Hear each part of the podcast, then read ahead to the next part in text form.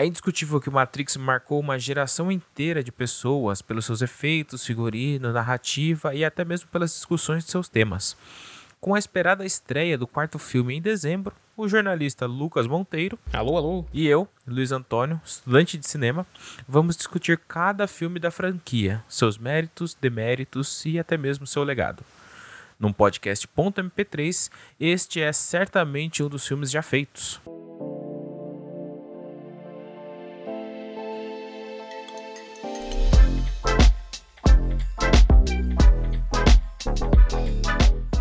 Jota, eu vamos começar pro nosso ouvinte aqui explicando qual é desse meme. é certamente um dos filmes já feito porque eu particularmente não entendi. Cara, talvez seja um meme muito das internas, porque você é acompanha todo o núcleo de cinema das redes sociais e não tá sabendo. Cara, esse é um meme que vem muito desses comentários que são muito exagerados, hiperbólicos, assim, de falar que tal filme é o melhor já feito, tal filme é o pior já feito. Esse tipo de comentário de redes sociais é muito frequente, mesmo em filmes que são ruins, filmes que são rejeitados, filmes que foram esquecidos, filmes que são clássicos. Sempre vai ter alguém para falar que determinado filme ou é o melhor ou é o pior de todos já feitos.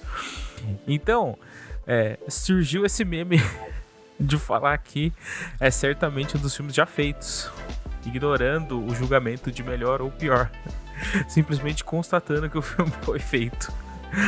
É um meme que eu particularmente adoro. Ele tá em voga, talvez esteja datando o podcast, mas enfim, É, eu acho problema. que ele se adequa a, a qualquer situação. Então eu acho que ele merece essa homenagem de levar o nome do nosso podcast para discutir filmes em geral, não necessariamente ficar falando sobre política como a gente faz no outro podcast, o Paralelos Cinematográficos. Inclusive, ouça que tá muito bom. Exatamente, a primeira temporada, que ainda está sendo gravada, é sobre cinema e jornalismo. Lucas, Diga, Jota. preciso perguntar pra você, o que, que você sabe de Matrix? Quantos anos você tinha, mais ou menos, quando saiu? Se você já tinha visto antes? Olha, o filme foi lançado em 1999, né? Eu tinha míseros 3 anos de idade.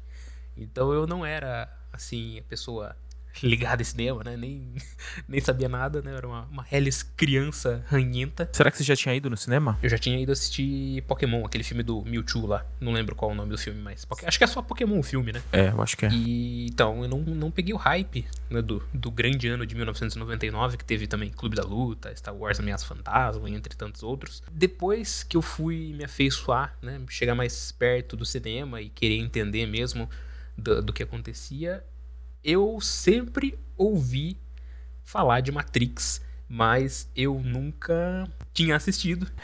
Eu tô passada, chocada. Meu Deus.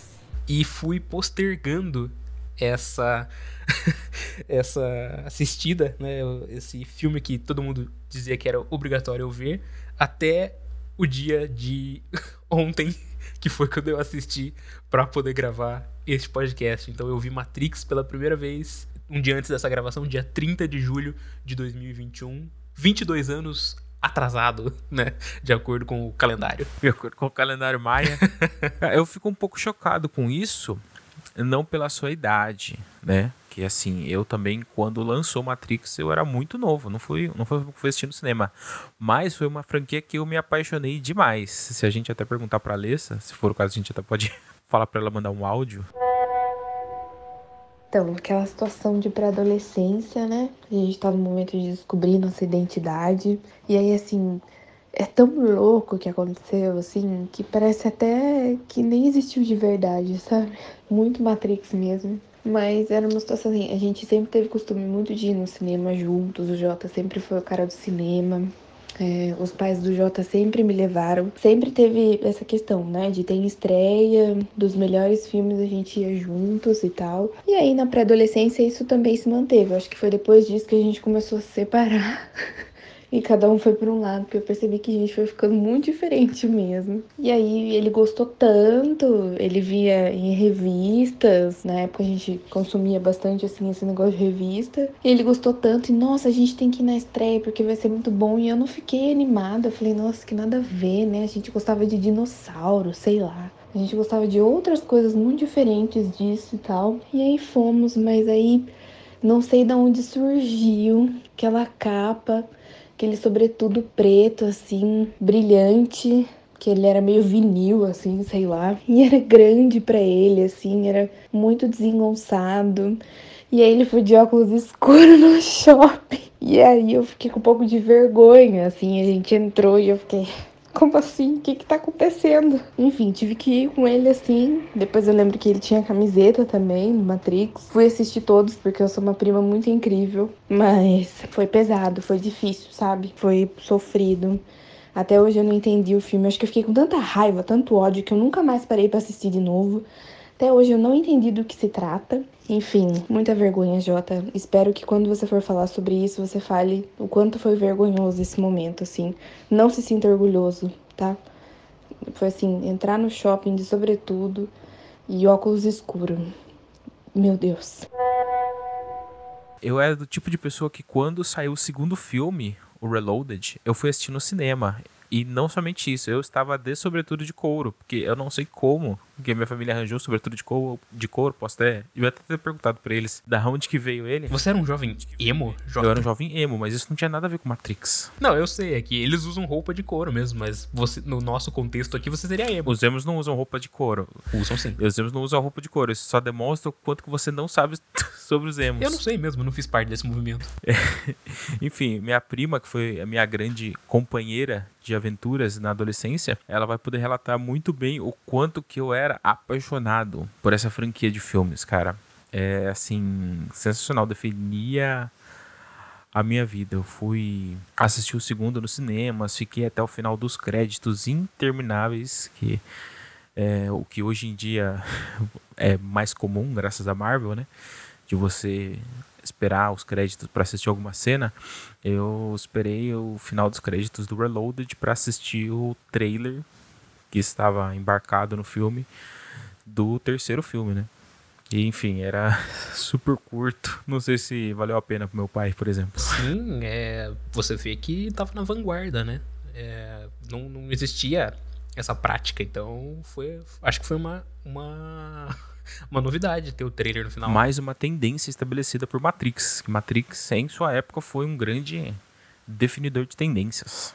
E eu queria falar que, por exemplo, eu, eu tenho muito clara na minha mente a memória de que eu estava no chevette do meu pai, no banco do passageiro. Eu estava indo pro colégio e meu pai estava com uns, acho que era VHS, que ele pediu para eu segurar e tal. E daí lá estava um VHS de Matrix. E eu perguntei pra ele, ah, sobre o que é esse filme aqui? Porque eu não assisti. Talvez tivesse alugado um outro filme para mim, então. Ele falou, ah, é sobre um hacker, que daí ele entra no mundo dos computadores. Eu acho que eu não entendi direito e tal. então, naquela oportunidade, eu, naquela oportunidade eu não vi o filme.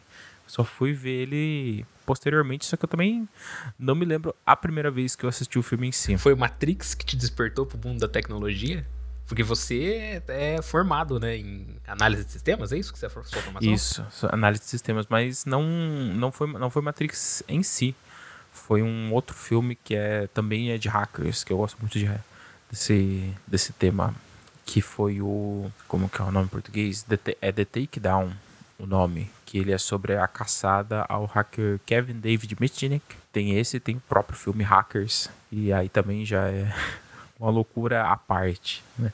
A gente, até, a gente até poderia discutir esses filmes eventualmente, porque eles também são certamente filmes que já foram feitos. Talvez numa temporada do Paralelo Cinematográficos. Então vamos lá, te falar de sinopse do filme. Thomas Anderson é um pacato programador que passa as noites como um hacker conhecido como Neo, em busca do terrorista Morpheus, a fim de tentar dar um sentido à sua vida. Após os agentes do governo estadunidense persuadi-lo a utilizar uma escuta, Neo é confrontado com a escolha de desistir da sua busca ou tomar a pílula vermelha e entender até onde vai a toca do coelho. Ele descobre que sua vida foi uma farsa criada por máquinas futuristas a fim de parasitar da energia produzida pelo corpo dos seres humanos. Mais do que isso, também lhe é dito que ele é o único com potencial para salvar toda a humanidade desta escravidão. Cínico, a princípio ele rejeita a possibilidade, porém a traição de seu colega de resistência, Cypher, e o sequestro de seu mentor o colocam numa jornada de martírio até que ele renasça pelo beijo de Trinity como o escolhido. Pela sinopse, você vê que o filme ele já vai ter ali seus conceitos filosóficos já bem esclarecidos. É uma premissa, vamos dizer assim, instigante, no mínimo, né? que, que vai deixar o espectador curioso. Como é que esse, esse hacker que vai descobrir quem é o Morfeu vai entrar na, nesses meandros e, e, e descobrir o que, que é a Matrix verdadeiramente, né? Você tomaria a pílula do Morfeu para entrar na Matrix e descobrir toda a verdade? Cara, eu posso até ter fantasias, assim, mas eu sou um cara que sou muito covarde. Não sei. Talvez em outra época. Hoje em dia, não tenho, não tenho certeza, depende muito da situação. Olha, eu vou te dizer que eu sou bunda mole também e eu não tomaria a pílula porque eu gosto da minha vida pacata sem aventuras. Eu não tenho orgulho, eu não tenho orgulho de ser um bunda mole. Porém, às vezes, a gente não tem escolha. Eu, se eu puder, quanto mais bunda mole eu puder ser, melhor. Me evita muitas encrencas na vida e hoje eu sou um hater de tecnologia. Então, eu não ia querer entrar no mundo das máquinas nem um pouquinho. É engraçado, porque até mesmo tem o personagem do Cypher, que ele é alguém que se arrependeu. Que se a vida já tava ruim dentro da Matrix, fora da Matrix, ela pode ser muito pior. É, não sei. É, eu, eu acho, eu sou uma pessoa que, que se ilude fácil, que gosta de se, de se iludir. Então, eu não, não ligaria de ficar, de ficar preso e servindo como bateria para as máquinas que, que só querem me sugar. Uh, mas vamos. Vamos... Vamos pensar nessa questão toda. Matrix é, fala de revolução das máquinas, né? Rebelião das máquinas, que é um tema que é o que norteia basicamente Exterminador do Futuro. Hasta la vista, baby. Filme do James Cameron, de 84 e de 91, eu acho, o segundo. Então, eu assisti Exterminador do Futuro muito antes de assistir Matrix e eu acho, eu acho muito mais legal, inclusive. É, então, o conceito de Matrix, para mim, já não é mais novidade, porque, bom, como eu disse, passaram-se 22 anos desde que Matrix estreou. A minha bagagem cinematográfica ficou grande, conforme a sua também é muito grande. É, eu, eu devo dizer que, vendo agora, 22 anos depois, nada que tá ali pelo menos dos seus conceitos, não me surpreende, não me não me pega e fala, nossa, que filme revolucionário e tudo mais. Porque eu já tinha vindo de uma bagagem de outros filmes que já falavam disso. Mas eu entendo que pra época, apesar de já ter passado Exterminador do Futuro 2, alguns anos antes, é, eu entendo que pra época foi, foram conceitos muito bem trabalhados, porque já estava começando aquele boom da internet, aquele boom do, das pessoas terem computador, principalmente lá nos Estados Unidos, que sempre foi mais acessível do que aqui. É, então fazia mais sentido eles explodir a cabeça deles e eles pensarem, meu Deus, é, pode ser verdade, pode ser que a gente esteja sendo dominado pelas máquinas e tudo isso é uma simulação muito louca do que a gente está vivendo e tal, mas para mim, com os olhos de agora, né, eu sei que eu estou olhando com olhos do século 21, não, não me pegou tanto quanto eu, eu sempre imaginei que poderia me pegar. É, eu entendo isso, porque é, sempre que a gente olha para um filme do passado, é muito difícil fazer um exercício de tentar encarar o filme com os olhos daquilo que da época, né? Porque às vezes assim, se você pega tipo ah, uma lista, acho que você até, até deve ter esse, esse livro daqueles ah, mil filmes para ver antes de morrer. Pior que eu não tenho, acredita? Nunca comprei. Você não tem? Eu tinha certeza que você tinha, cara. eu preciso comprar um dia. Lá você cita o filme, você dá um contexto, mas às vezes assim, você precisa de alguma referência do que era feito na época para poder comparar uma coisa pra, com a outra, né? Você fala de Exterminador do Futuro, né? Só que o Matrix ele não é tanto sobre a revolução das máquinas, né? Porque eu vejo que muito do que é, ficou por exemplo, imediatamente, foi você aplicar mais de filosofia. Tipo assim, os filmes eles podiam ser de ação e ao mesmo tempo com algum subtexto mais interessante. O, o que muito acontece hoje, que as pessoas tentam é, trazer esse termo pós-terror, é, pós-terror, pós-moderno. Bobagem esse termo. Tentam, trazer, tentam fazer emplacar esse termo pós-terror, de que o filme não precisa necessariamente ser terror, mas ele, em tese, teria um subtexto. Então, esse não era tanto o ponto que ele, que ele pegava, assim, com as pessoas, ao meu ver mas era mais de você colocar parte de filosofia, que acaba sendo mais explorada depois em outros filmes, da franquia, né? Você colocar esses é, subtextos, né? Você deixa mais explícito aquilo que você está falando. você começa a, a falar de maneira mais clara dentro do filme. Né? Eu acho que é isso que o Post Horror faz, acho que é isso que Matrix fez também, você colocar é, mais indicativos e referências sobre aquilo que a sua obra diz no subtexto, que vai desbancar no que a gente tem hoje, que é filmes que são basicamente só referência de referência. Ou como o nosso próprio podcast, que é uma referência a um meme. Sei lá, é, é, é interessante você usar o conceito da época, né? O, o seu período, o boom tecnológico e tudo mais, para falar dessas questões filosóficas, mas é não, não me chama tanto a atenção. Talvez é porque eu esteja sendo, eu esteja sendo chato e, e vendo muito com a perspectiva de agora é, e não tentando me, me, entra, me colocar no, no contexto de 1999. Hoje me parece banal, né? Vendo, analisando o filme como um todo, como uma obra como ele como uma obra única, né? Não pensando nas continuações, porque eu ainda não vi as continuações. Verei para, para gravar os próximos episódios. Mas é, é interessante, querendo ou não, porque toda essa questão de, de como você loga né, na Matrix e como a própria rede forma os agentes, né, o agente Smith e os outros agentes que estão lá para tentar. Os humanos são tipo vírus ali dentro e, essa, e o, e, o, sistema tenta te destruir. É como se o sistema fosse um antivírus. Essa ideia é interessante, ela é bem legal. É, pra quem eu tive uma professora, Angela Shiro, um abraço, mandar episódio pra ela, que ela fez esse experimento. Ela passou Matrix e ela ela foi discutindo cada um dos personagens, o que, que ele seria no computador e tal, apontando essas referências assim tal. Então foi um exercício interessante de ver essa construção que eles realmente pegaram cada um dos dos diversos aspectos de um computador e tentaram emplacar a narrativa, utilizaram também é, muito do livro Simulacra e Simulação para emplacar esse negócio do deserto do real. Muito se fala também do mito de o mito da caverna, de Platão, sobre você estar tá enxergando não o mundo real, mas estar tá enxergando uma sombra projetada. Ah, tem o mundo de Sofia também que fala bastante disso. O próprio Alice no País das Maravilhas, que é citado no filme. Tá, Lucas, você falou então do Exterminador do Futuro. Você vê essas diferenças que eu apontei sobre você estar abordando, é, desenvolvendo mais a narrativa, colocando esse é, deixando mais claro os temas e as referências quando você compara os filmes? Vejo, sim. É, é que é, o Exterminador do Futuro usa como basicamente a, a premissa básica, né? Um futuro apocalíptico feito por máquinas e tudo mais. Mas é óbvio que nas minúcias, né? Na, nas entrelinhas, o Matrix tem mais camadas para ser analisado que o Exterminador do Futuro. O Exterminador do Futuro é muito voltado para ação mesmo, né? Muito calcado calcado na, na figura dos seus protagonistas. Eu não sei como vai ser no decorrer da, da, da trilogia com, com o Neo, com o Morfeu e tudo mais.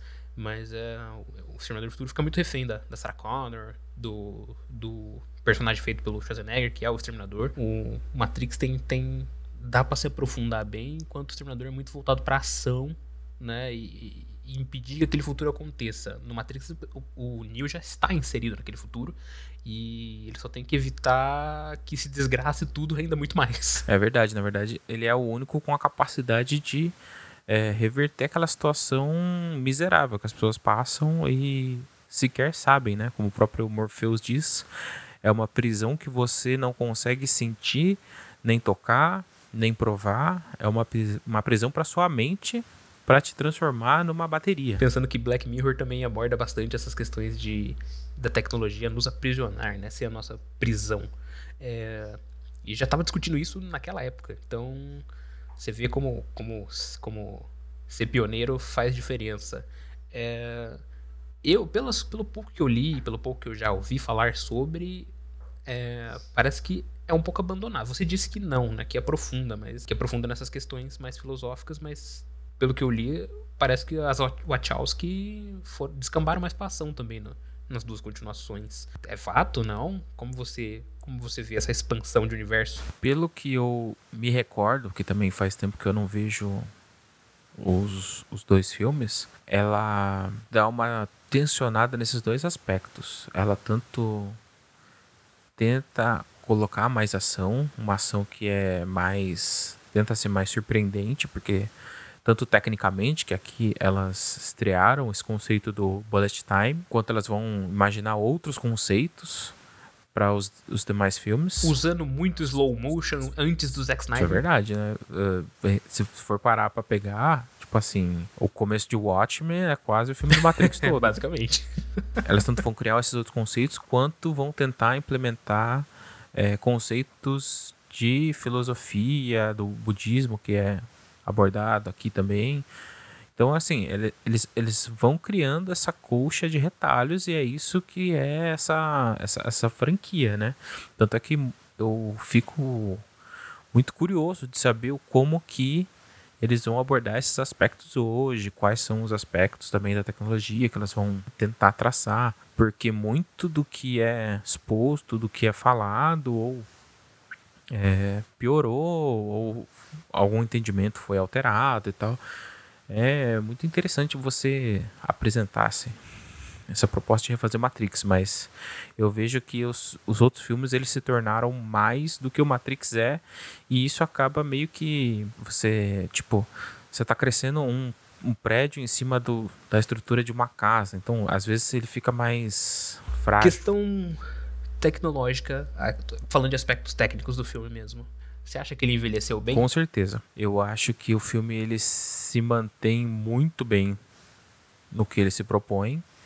E eu já, já posso dizer hoje que os outros filmes eles não se mantêm tão bem quanto que foi tudo, tudo que foi realizado aqui. Porque mesmo nas vezes em que eles utilizam computação gráfica, né?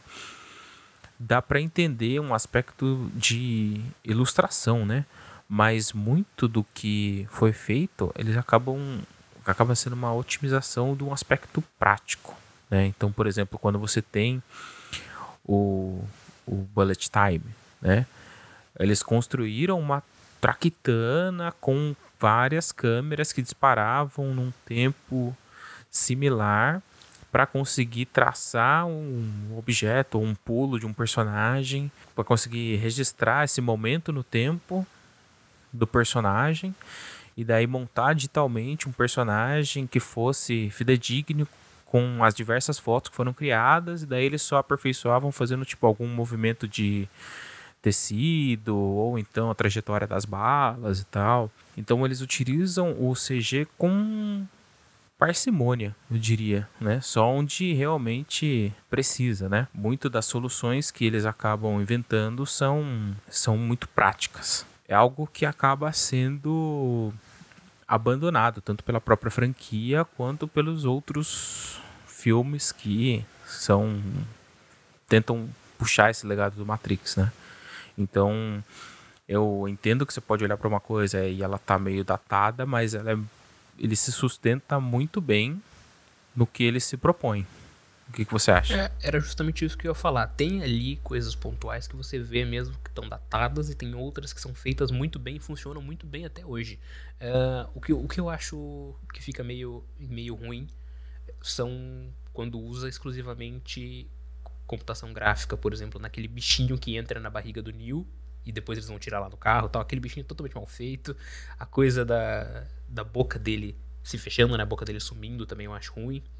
Os robôs, como um todo, aquele- maquinário lá que, que invade a nave do Morfeu no final, é terrível de ruim, eu acho. Mas todas as cenas que se propõem ah, do tempo de bala, né? Deles desviando de bala e, e tudo mais, da- dessa parte de. Que, que acho que envolveu mais uma questão mais analógica do que do que exclusivamente de computação gráfica e de lutas, é tudo muito bem coreografado, tudo muito bem feito. Eu acho que não devem nada para filmes que se passam hoje em dia, filmes que são feitos hoje em dia, por exemplo.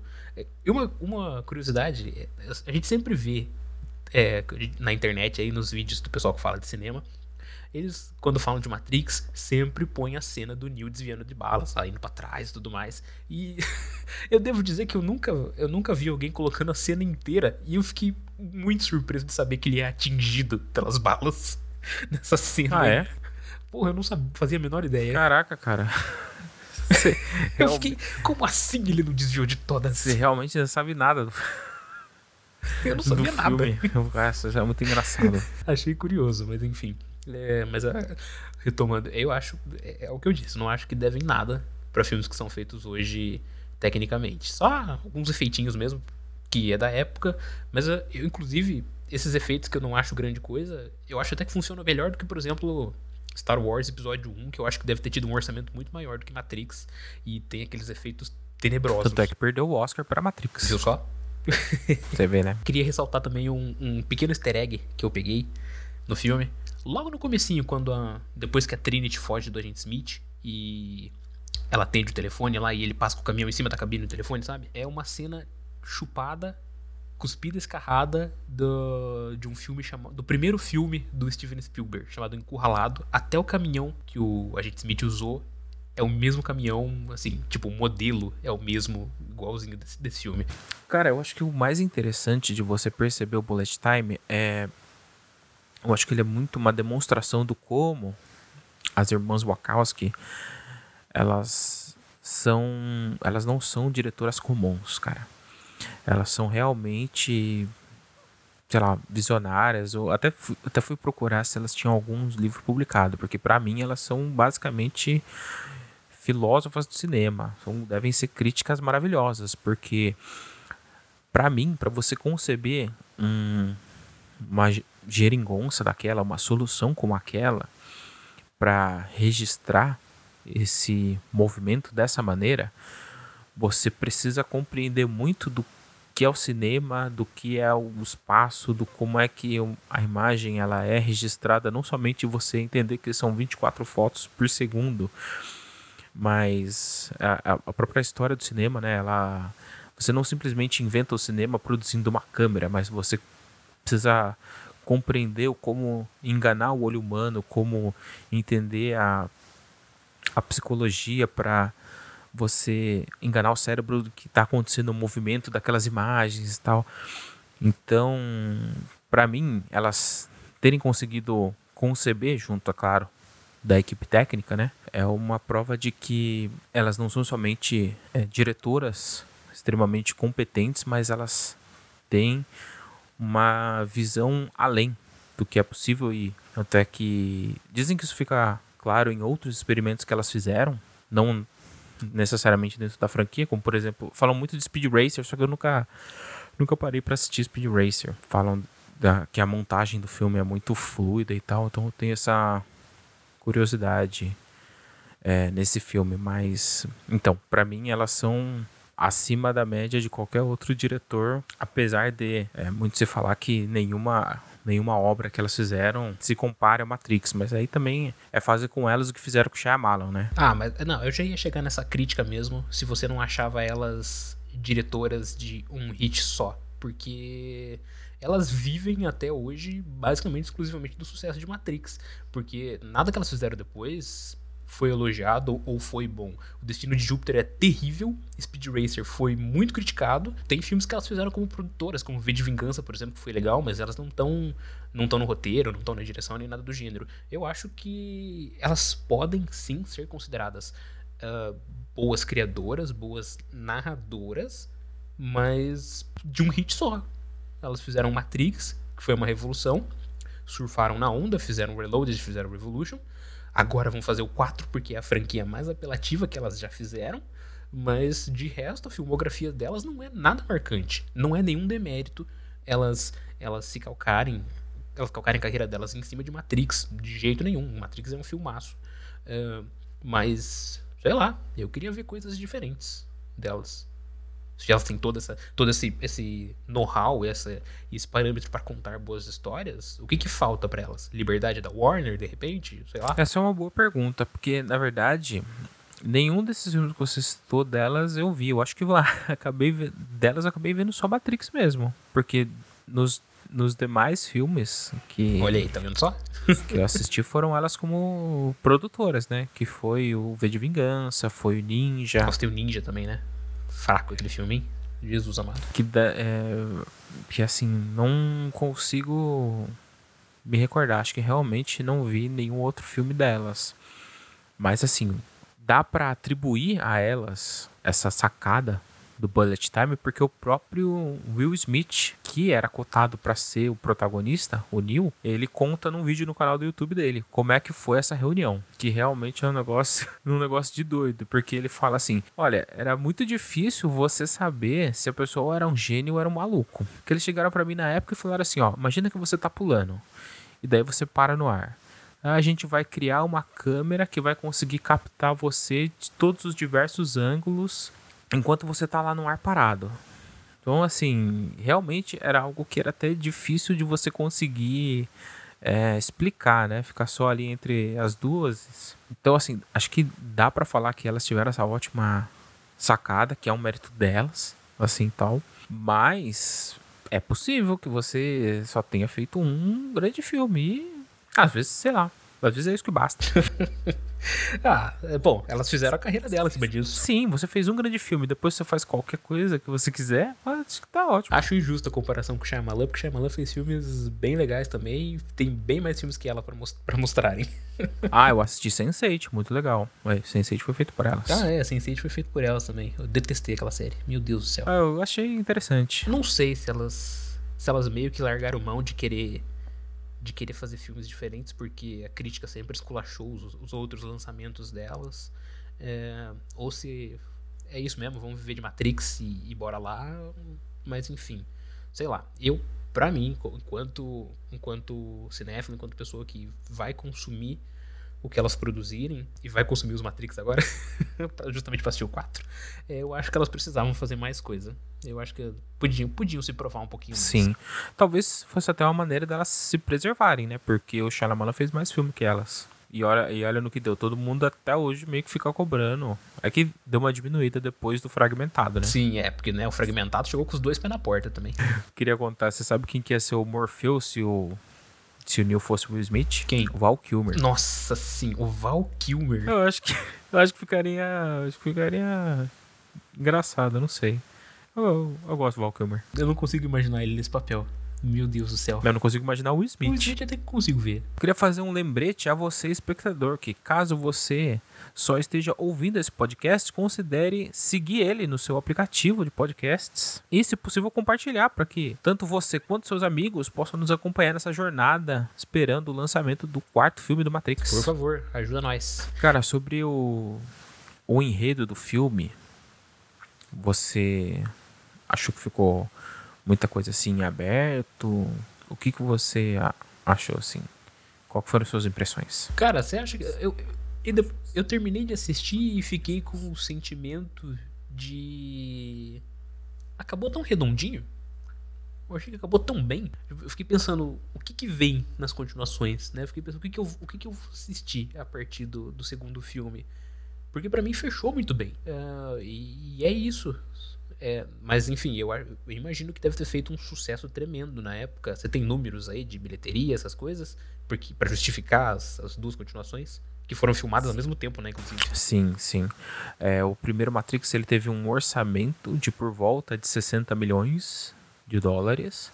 E a arrecadação dele foi de 460 milhões de dólares. Nossa, se pagou muito bem. Então foi um, um baita de um investimento que na época foi muito arriscado para o estúdio, porque os, os diretores eles eram considerados inexperientes, que eles só tinham lançado um filme que era muito desconhecido. Que eu nem sei qual é a tradução dele, é o Bound. Bound, acho que é o Ligadas pelo Desejo? Isso, é alguma coisa assim, é alguma coisa assim. E de alguma forma, talvez por estar com o diretor Joel Silverman, ou o produtor Joel Silverman, eles conseguiram convencer o estúdio, mas assim, seguindo várias regras assim impostas. Uma das regras impostas é que eles tinham que fazer um storyboard do filme inteiro. Geralmente você só faz de cenas que são muito complicadas, cenas de ação assim e tal, mas o filme inteiro ele foi feito esse storyboard e eu acho que de certa forma isso tem influência no como ele foi filmado na estética final do filme, porque eu vejo que dentro da Matrix você tem muitos planos que eles são muito bem compostos, é quase como se você estivesse vendo um desenho, um quadrinho. Logo no começo, quando você tem, por exemplo, a Trinity, ela tá, o policial ele chega para algemar ela, né?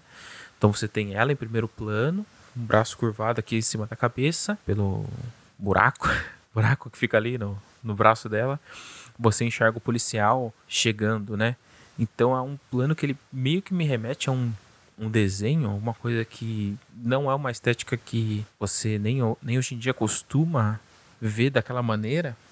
Que eu, eu ligo muito a um, uma estética de quadrinhos, assim, por assim dizer. Eu, eu percebi que que dentro da Matrix esses planos eles são muito mais compostos, enquanto fora da Matrix você tem um pouco mais de liberdade, até porque são poucas cenas fora da Matrix, né? E então acaba tendo um tom mais realista, por assim dizer, enquanto dentro da Matrix ele dá esse ar de superficialidade, de algo que é composto, que até contribui para você estar dentro desse dessa realidade que ela é literalmente um programa construído, né? Eu achei que isso foi uma, é, assim, sempre é intencional, mas então acho que isso deu uma profundidade boa no como você enxerga e constrói o filme. É, e, e, assistindo eu vejo muitas referências à história em quadrinhos também, né? Eu, eu leio mais histórias em quadrinhos que o Jota, e então eu consigo ver, eu vi bastante coisa de até de filme de super-herói. O próprio uniforme, roupa colada, super cara de super-herói, né?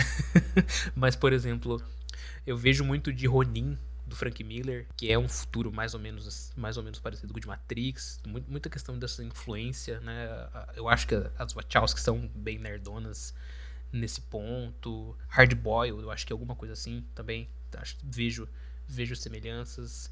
Uh, a Trinity, a roupa da Trinity de colante lembra muito a roupa da Mulher-Aranha, por exemplo. Todo o futuro catastrófico e destruído de Matrix também lembra X-Men Dias de Futuro Esquecido, o quadrinho, não o filme.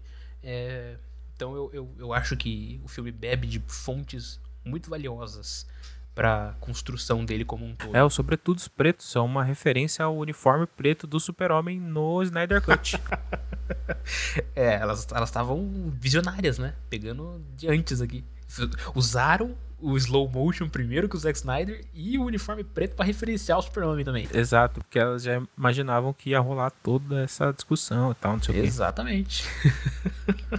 então essa impressão que você teve de que o filme foi muito redondinho é algo que todo mundo teve, porque foi meio que uma surpresa quando Matrix, quando foi anunciado que o filme teria uma sequência, né? Você tava no começo, eu acho que, para falar a verdade, Matrix, ele foi um dos precursores dessa tendência, né, que seguiu o Piratas do Caribe também, né? Aconteceu isso.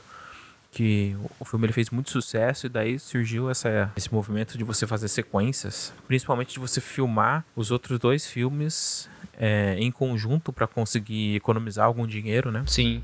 É, mas eu não sei se eles precisavam dessa economia toda. Eu acho que foi mais sede de, de fazer os dois filmes logo do que economizar realmente. Não precisava, porque os outros filmes são bem mais caros. Então, ah, meu Deus complicado. Mas arrecadaram bem mais também que o primeiro, não? Sim. No total, a franquia ela arrecadou quase um bilhão e meio. Tô louco. Olha aí, arrecadou muito bem. E agora vem um quarto filme ainda? Ixi. Nossa, eu tenho certeza que vai arrecadar pra caralho. Principalmente se os cinemas tiverem voltado com força total. O que é difícil, porque a variante Delta tá aí pra nos sequelar ainda mais. É, a gente falou de universo Marvel, mas também Matrix é tipo um um dos primeiros experimentos com o que a gente chama de transmídia, né? Que é um, uma propriedade intelectual que você cria esse universo e você consome aspectos diferentes deste universo através de mídias diferentes.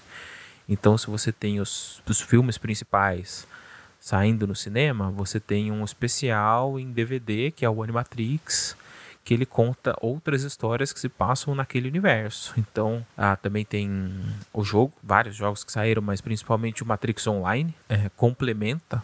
Ele se passa logo depois do terceiro filme, né? Então é uma maneira de você é, fazer com que o público continue é, consumindo.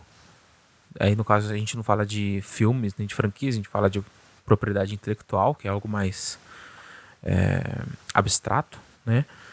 E é, o público ele consegue ele continua consumindo e a essa propriedade continua gerando receita, né? Continua lucrando. E aí também que é uma prática que hoje em dia é bastante, já foi mais difundida, mas eu acho que ainda hoje ela está muito forte, só que de maneiras diferentes. Pra gente ir caminhando pro final, então, Jota, que a gente já falou 50 minutos aqui sobre Matrix, qual que você acha que é o legado de Matrix pro, pro cinema? Você acha que é mais positivo do que negativo? Falando exclusivamente do primeiro filme, é, as influências que ele teve depois na, dentro do mundo do cinema e, e, e de, de, próprias séries também, de, de, tudo que ele que, que fez alguma referência a Matrix depois, é, deixa a conta dele positiva ou, ou negativa? Cara, com certeza é muito positivo. Matrix, ele inovou em estilo, inovou em estilo design gráfico, direção de arte, com os figurinos, com os cenários, é, inovou em temáticas de você falar de budismo, falar de mito da caverna. Teve uma época que era tanto papo de mito da caverna que me encheu o saco. Tá? Eu acho que já cansou, já chega de explorar essa o mito da caverna do Platão, né? Deixa ele descansar um pouco. Tem outras ideias que foram derivadas daí, gente. É, não precisa ficar fazendo referência só ao Platão, né? Pelo amor de Deus, tem um milhão de filósofos aí para referenciar. Em temas, né? com certeza os temas abordados no, no filme, né? Você tem na, a cena na Mulher de Vermelho que o Morfeu ele acaba explicando que mesmo os revolucionários que são treinados, eles dependem de um mundo que são feitos de regras pré-determinadas, né? E aí que eu acho que ele explica a grande habilidade do Neil, que ele consegue imaginar uma realidade diferente, que é algo que é, é, muito difícil hoje em dia, né? A gente consome filmes de distopias que, a partir de Matrix, se tornaram ainda mais frequentes, né? Que a gente vê que ó, o futuro imediato da humanidade ele está sendo vendido como uma destruição. É tipo muito difícil você imaginar um filme que ele contém efetivamente uma, uma solução que não acabe derivando ou numa revolução de inteligências artificiais ou no desastre climático. Os filmes ele até conseguem fazer determinado alerta, mas nenhum deles propõe efetivamente soluções, né? E é isso que o Mark Fisher no seu, no seu livro Realismo Capitalista, ele fala muito que é de futuros cancelados, né? Que é a nossa capacidade de imaginar acabou sendo tolhida, né? É, aliás, eu até queria falar com você uma última coisa. Você diria que, olhando o papel dos agentes, que esse filme ele se passa antes do, antes do 11 de setembro? Olha, se eu não, se eu não tivesse conhecimento do ano que ele foi lançado, eu não, eu diria que se passa que se passa depois. Né? Porque é, até pela sinopse que eu fiz, ela foi proposital. Porque é tanta fala de terrorismo, de vigilância, eles utilizam de tortura, né, na, na, na sala ali para colocar escuta, escuta no Neo, fazem tortura com o próprio Morpheus, né? Então assim, foi muito presciente do que o ato patriótico conseguiu atingir. Só que muito do que aconteceu no ato patriótico também foi fora dos Estados Unidos, acho que é por causa disso, mas eu fiquei muito muito muito surpreso do quanto que o filme trabalhava com essas ideias que depois foram se tornar muito mais assim, cotidianas, como terrorismo, tortura, revolução. Mostra que eu não tinha pensado por esse ponto de vista, mas mostra como as Wachowski conhecem o país que elas, que elas vivem, né? E o governo, é, né? governo delas. Também. Pois é, aliás, a gente não pode encerrar sem não falar do que? Da personagem que é a Switch, que é a única personagem que usa branco no filme inteiro. Exatamente. É, é o que distou ali mostra talvez que dentro ali daquele contexto seja um, um, pequeno pontinho de paz, talvez, sei lá. Cara, essa personagem que é a Switch, que é um equipamento de informática, ela era o mais, o mais perto do que o filme conseguiu colocar de um personagem trans, na verdade, né? Você sabia que ela, tipo, era fora da Matrix, era, acho que ela era para ser um homem. E daí, dentro da Matrix, originalmente ela, ela seria uma mulher. Ou ao contrário, tá ligado? Então eles, tipo, aí parece que elas. Isso foi. acabou sendo tolhido no roteiro. Mas aí ela consegue, ela conseguiu pelo menos ter esse aspecto mais não binário. E tanto é que na cena que o Neil ele vai, ele toma a pílula vermelha, ela tá usando um binder. São detalhes que fazem a diferença aí, ó. Que não tinha uma visão que não tinha pego. Tá certo que esse aspecto de fora da Matrix ela ser de um, de um sexo e dentro da Matrix ela ser de um outro gênero, é, isso é algo que eu tô trazendo de fora do filme, que não é discutido, né? Isso eu não, não costumo gostar de discutir, mas quando as próprias diretoras se assumiram e aí tiveram que vir a público falar de alegorias que elas utilizaram no filme e tal, e o quanto o próprio discurso do filme é utilizado por pessoas nada menos que detestáveis, como Weintraub. Você ficou sabendo que eles tweetaram pro Weintraub? Não, sério? Sério. Teve alguém, acho que foi o Elon Musk, pra, pra variar. Gente. O Elon Musk, ele, ele tweetou alguma coisa assim, ah, tome a, to, tome a pílula vermelha, né? Que é um, uma frase que certos extremistas de direita têm utilizado e tal. Daí a a Ivanka Trump, que é a filha do Trump, ela retuitou falando assim: "Ah, já tomei, não sei o quê". Daí, acho que foi a acho que foi a Lily. Ela começou a mandar ele se fuderem no Twitter. E daí, acho que foi na mesma semana, o próprio Weintraub, ele começou a postar uns gifs falando a mesma coisa, tá? Tomar a pílula vermelha, não sei o que e tal. E daí ela respondeu ele, ele falou: "Ah, vai se fuder você também". se eu achar, se eu achar eu coloco o link porque foi muito foi muito maravilhoso.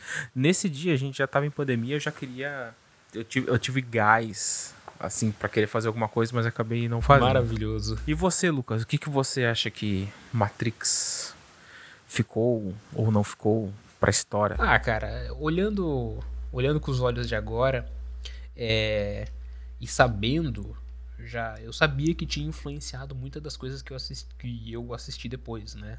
Depois, antes do caso, mas que vieram depois de Matrix. É, eu acho que o que elas fizeram foi muito importante é, para o cinema como um todo nessa questão de influenciar, de pensar em conceitos é, filosóficos e de como aliar isso com tecnologia. Eu citei Black Mirror anteriormente e acho que assim, Black Mirror é uma pura chupação de Matrix, mais adequada aos nossos tempos, é, porque fala totalmente. A gente discute muito questões filosóficas antes de. Né, até virou meme, né? Isso é muito Black Mirror, meu. É, então eu penso que, é, é, que influenciou positivamente e abriu espaço para que mais gente misture ficção científica e, e, filosofia sem medo. Não que outras obras já não tivessem feito isso, como Blade Runner, por exemplo, do, do Ridley Scott, que fez bastante isso. É, mas eu acho que, que tornou mais popular. Né? O, pessoal, o pessoal tem, tem por, por exemplo, o próprio Blade Runner como um filme muito cult, um filme ai, mais mais paradão, mais antigo e tudo mais. É, eu acho que Matrix deixou pop, deixou com conceitos frescos na cabeça, é, inovou na sua ação pela questão do, do, do bullet time e, e, e, fez, eu acho que mudou bastante como as pessoas veem, veem também filmes de ação, né? Eu acho que o próprio John Wick pode ser um fruto total do que o Keanu Reeves fez anteriormente em Matrix. Então, eu acho. Eu, eu, eu a pergunta que eu fiz para você de se o saldo é positivo, eu acho que o saldo é positivo, sim. Maravilha. Não tinha como ser outro. Apesar de você não ter achado grandes coisas desse filme, né? Ah, é porque a bagagem já mudou, né, Jota? Eu já, tinha, já vi muita coisa. Enfim, gente, a gente vai ficando por aqui. Mês que vem, nós vamos falar de Matrix Reloaded, tá? Mas só para deixar claro, a gente pode falar de outros filmes nesse mesmo podcast, tá? Só que o acompanhando a franquia, a gente vai acompanhar um episódio por mês, beleza? Tem sugestões, deem sugestões de franquias que, você, que a gente pode comentar depois que acaba Matrix. Sigam a produtora .mp3 nas redes sociais e também o Enfim Cinema. Os links vão estar na descrição do episódio, ok? Nós vamos ficando por aqui. Tchau, tchau. Falou! Ponto MP3, produtora de podcasts.